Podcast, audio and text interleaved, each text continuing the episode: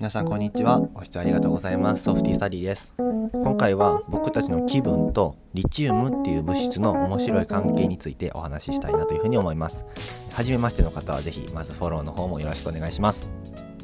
さてさて皆さんはですね昔高校の時とかにね科学を学んで周期表っていうのを暗記したりしませんでしたか？なんか水平リーベ僕の船みたいなやつ。多分やったと思います。水平リーベはきっと知っている方も多いですよね。で、この水平リーベのリーがリチウムです。で、まあ、他にもリチウムっていう風に言ったら、なんか今は電池なんかで知っている方も多いじゃないですかね。リチウム電池とかよく見ますよね。で、このリチウムなんですけれども、実は双極性障害っていう精神疾患に対するお薬、まあ、こういうの気分安定薬っていうんですが、まあ、そのね、気分安定薬としてリチウムは使われているんです。ご存知でしたかね？で、まあ、今言ったその双極性障害っていうのは昔でいうところの躁うつ病ってやつなんですけれども、まあ、めちゃくちゃすごく簡単にイメージだけ言うとうつ状態つまりなんかこう気分が落ち込んで、まあ、興味関心なんかも低下してっていうような状態とあとは躁状態、まあ、つまりこうハイになったような状態ですね。何でもできる気がしたり、まあ、強くなった気がしたりみたいな。そういう躁状態の2つの状態をあの行ったり来たりするようなまあ、連続で行ったり来たりするっていうよりも間にね期間があったりするんですけれども、まあ、そういう上下っていうのがあるような、まあ、精神疾患なんですね。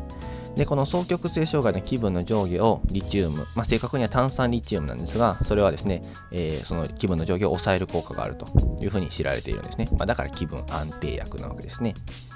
ただですねなんでこの炭酸リチウムが気分を安定させるのにことができるのかそこに役立つのかっていうようなメカニズムは実はまだ分かってないそうなんですね。まあ、効果は分かってるんだけれども、メカニズムは分かってないみたいな感じです。でこれ実は精神科のお薬には結構多いんですよね。他のお薬でも、効くってことは分かってるんですけど、なんで効いてるのかいまいち分からないっていうようなのが結構あります。まあ、これまた面白いところで、あのまたね、そのお話は別の時にしたいなって思ってるんですけれども、話は戻して、えー、今回のテーマの炭酸リチウム、リチウムですね。こいつなんですが、こいつが気分を安定させるっていう証拠の研究の一つで結構面白いものがあって、ちょっとこれをね、あのお話しさせていただきたいなって思います。日本ではですね、水道水って普通に飲みますよね。まあ、そのまま水道水、こう、なんていうんですかね、水としてごくごく飲むっていうこともあれば、なんか料理するときの水とかに全然普通に水道水パーって使ったりするじゃないですか。で、あのだから日本って結構その水道水を飲む水道水を体に入れるっていう国なわけですよね。他の国だったら結構こう水道水飲めなかったりするので、まあ、ある意味それは日本に特徴的だと。で、えー、この水道水っていうのはもちろん地域ごとに供給元が違いますよね。どこどこからの水っていうのは全然違うわけじゃないですか。例えば僕は今京都に住んでているんですけども、まあ、この辺は多分琵琶湖とかから来てるんでしょうね。ただ東京の人とか北海道の人とかが琵琶湖の水飲んでるわけではないですよね。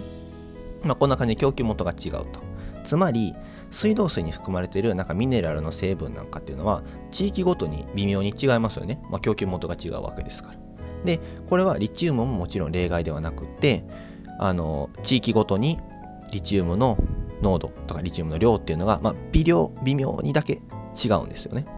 でそこで各地域の自殺率とその地域の水道水に含まれているリチウムの量の関係を調べた研究があるそうなんです。面白くないですか？この着眼点が。なんかそんなんよく思いついたなと思ったんですけど、まあ、その研究の結果としてはですね、自殺率とリチウムの量には相関があって、まあ、リチウムが多いほど、まあ、多いって言ってもめちゃくちゃ多いみたいな感じじゃなくて、まあ、微妙な差だと思うんですけど、そのリチウムが多いほど、えー、自殺率は低かった。そのリチウムがちょっと多い